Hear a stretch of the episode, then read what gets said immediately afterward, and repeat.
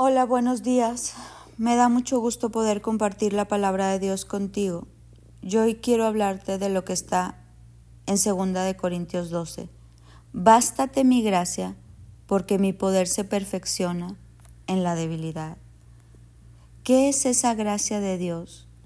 ¿Qué es ese poder que se perfecciona en nuestra debilidad? ¿Cuántas veces nos hemos encontrado en situaciones que uno dice es que ya he hecho todo? Ya he hecho todo por esta situación, ya he hecho todo en, mi trabajo, en esta relación, en, con estos hijos, en mi matrimonio, y la situación no cambia. Ya he dado todo por mi salud, ya he visto todos los médicos y mi situación no cambia. Y dices, estoy cansado, estoy cansada, ya no puedo más. Y esta cita de Corintios dice que nuestra debilidad él nos fortalece.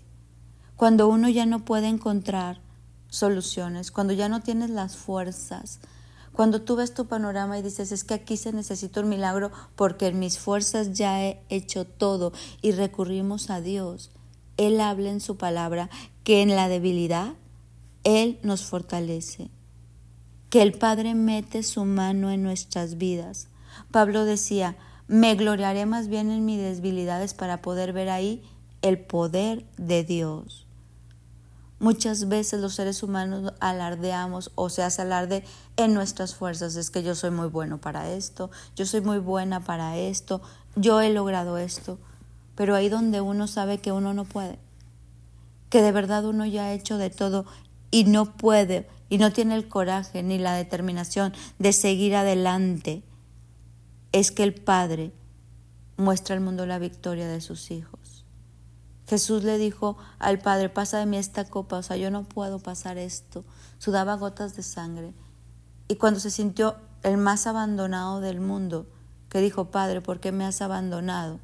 Unos segundos después, en esa debilidad, Dios mostró su gloria, su poder, resucitó a Cristo.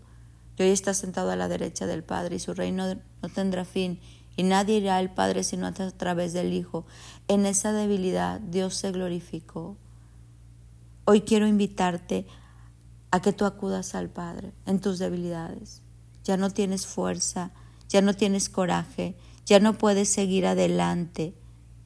Esas situaciones nos hacen recordar que solos no podemos, que necesitamos recurrir a Dios. Él es nuestra fuente de paz, de esperanza, de alegría.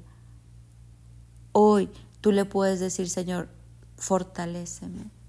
En este asunto yo ya de verdad no sé cómo. Y Él va a meter su mano. Él va a hacer lo que nosotros no podemos hacer. En Él encontramos la fuerza, la necesidad. Él es el Todopoderoso. Y hay algo bien importante que Él tiene hacia nosotros y es un amor incondicional.